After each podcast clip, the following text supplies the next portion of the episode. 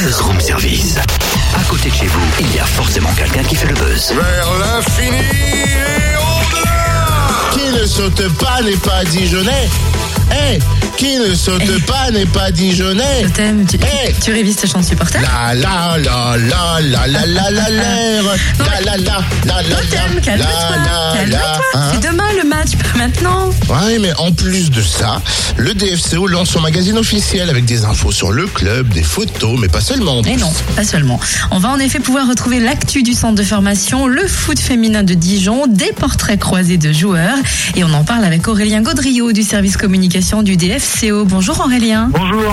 Alors le cadeau, demain vendredi 14 mars, il y a le premier numéro du magazine officiel du DFCO, c'est ça? Exactement. Donc, euh, on lance euh, notre premier numéro euh, du magazine officiel du, du DFCO euh, à partir du, du 14 mars et euh, donc il sera en vente tout d'abord au stade pour DFCO Le Havre et le lendemain euh, dans les kiosques de Côte d'Or et à Dijon bien sûr. Vous avez ressenti une forte demande de la part des supporters pour la création de ce magazine? Bah écoutez, on a quand même euh, 8000 spectateurs de moyenne à chaque match à Gaston Gérard depuis le début de saison.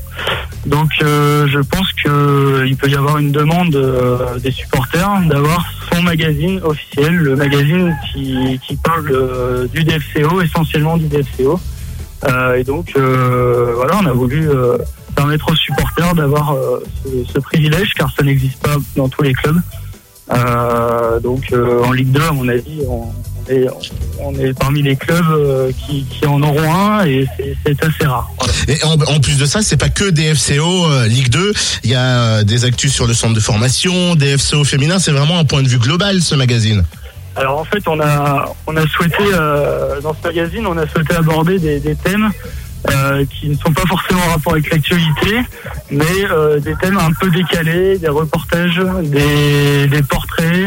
Euh, voilà, donc par exemple, pourraient en découvrir euh, de nouvelles facettes de, l'entraîneur Olivier Dalloglio, euh, découvrir un petit peu le monde du DFCO féminin. Euh, voilà, il y a quelques quelques sujets un petit peu décalés, euh, plutôt sympas. Donc voilà, c'est assez accessible, facile à lire. euh, voilà. À ce propos, on sent aussi une évolution positive pour le foot féminin. Comment ça se passe pour les Dijonnaises Alors le DFCO féminin, euh, donc il est euh, entraîné par Samuel Riscagli. Elles évoluent en D2 féminine, donc le deuxième niveau national. Donc déjà un, un très bon niveau. Après un début de saison un peu compliqué, là les filles reviennent très bien dans le coup. Donc elles devraient assurer le maintien assez, assez facilement, on l'espère. Voilà. Et Aurélien, pour finir euh, cet entretien, si, euh, si je prononce le mot Ligue 1, je porte la poisse au DFCO ou pas? euh, non, faut, faut espérer que, tu, tu porteras pas la poisse euh, au DFC en, disant ça. Euh, la Ligue 1, euh, c'est voilà, c'est l'ambition euh, de cette saison et des années futures. Euh, donc on espère euh, l'atteindre dès cette, saison, mais euh, c'est que la Ligue 2 c'est compliqué. Il y a beaucoup de prétendants et donc euh, il va falloir s'accrocher jusqu'au bout. Euh, pour essayer de bah, d'atteindre le podium et rester sur le podium euh, lors de la 38e journée. Bon, demain soir, c'est euh, DFCO Le Havre avec le lancement du magazine du DFCO. Disponible en tribune pendant le match et puis dès samedi en kiosque et même dans certaines boutiques dijonnaises. Allez, Dijon